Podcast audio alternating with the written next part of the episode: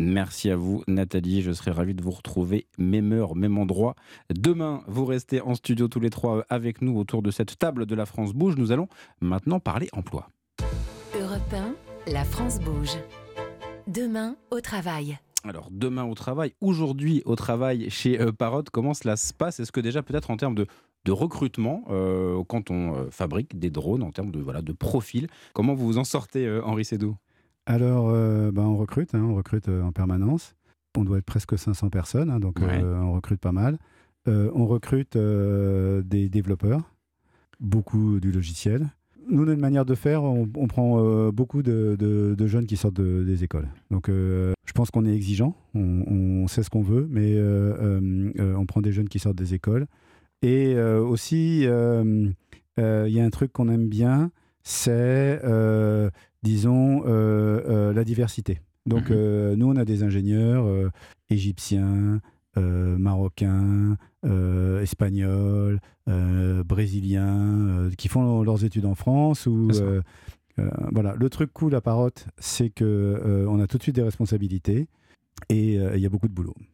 Oui, on, l'a compris avec tous les, tous les usages. Et est-ce que, par exemple, sur le- ce- ceux qui euh, fabriquaient, concevaient plutôt les, les, les drones euh, loisirs, euh, sont les mêmes qui conçoivent maintenant les drones à Euh, usage professionnel Ou est-ce qu'il faut euh, changer, former, s'adapter? La boîte a été complètement réorganisée. Ouais. Donc, est-ce que c'est les mêmes? Bah, La technologie, c'est le logiciel. Aujourd'hui, le logiciel, ça veut dire l'intelligence artificielle. Et euh, donc, la technologie, c'est la même. Par contre, la préoccupation, c'est pas la même. Ça se fait pas de la même manière. Entre un, un produit grand public et un produit professionnel, euh, ça se Ouais. fait pas de la même manière. Le, disons, l'exigence professionnelle, elle est. euh, dans les deux cas, il faut beaucoup de qualité, mais l'exigence professionnelle, elle est.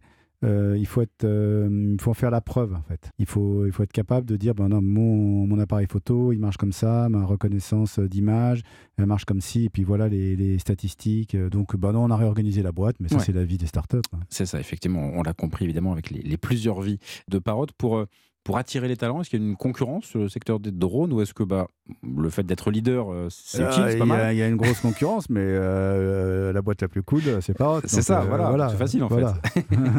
Mais est-ce que par exemple en Europe, il y a des pays où euh, aussi bah, il y a des, euh, des, des boîtes intéressantes qui peuvent. En Europe, il y a un truc bien, c'est qu'il y a des super bonnes facs.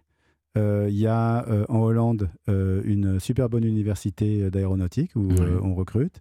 Euh, en France, il y a Super Héros. Euh, en Suisse, euh, il y, a, il y a des très bonnes écoles. Donc en Europe, il y a des super bonnes écoles.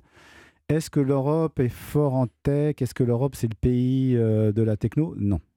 Il n'y a pas beaucoup de boîtes vraiment de techno en Europe. Il y a des boîtes industrielles qui sont Mm. de bon niveau. Enfin, On fait des Airbus. Et... Mais cette techno, disons, méthode californienne, ou euh, qui se fait pied au plancher, euh, euh, avec, disons, en fonds propres, avec son propre argent, en allant vite.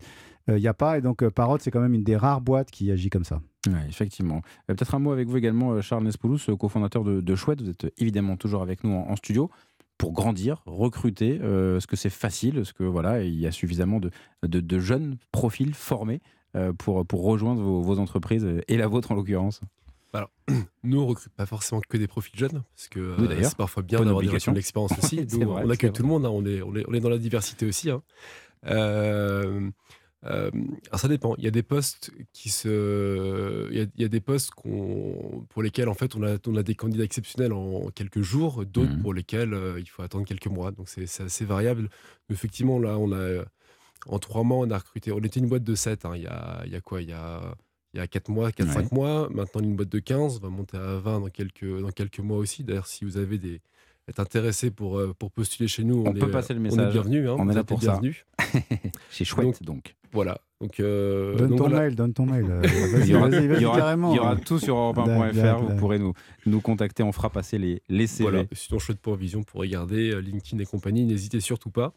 Euh, donc voilà, donc il y, y a certains postes qui sont, qui sont très faciles, d'autres beaucoup moins. Donc c'est franchement c'est vrai. Je peux vous donner un. Il n'y a pas de tendance générale par rapport à ça. En tout cas, venez bosser pour des trucs utiles. On l'a compris, c'est le leitmotiv de, l'émission. On arrive déjà bientôt à la fin de, de cette émission. C'est l'heure de notre rendez-vous. Que sont-ils devenus? Eh bien, je vais poser la question à Gauthier Dossi, le fondateur de Delivrone.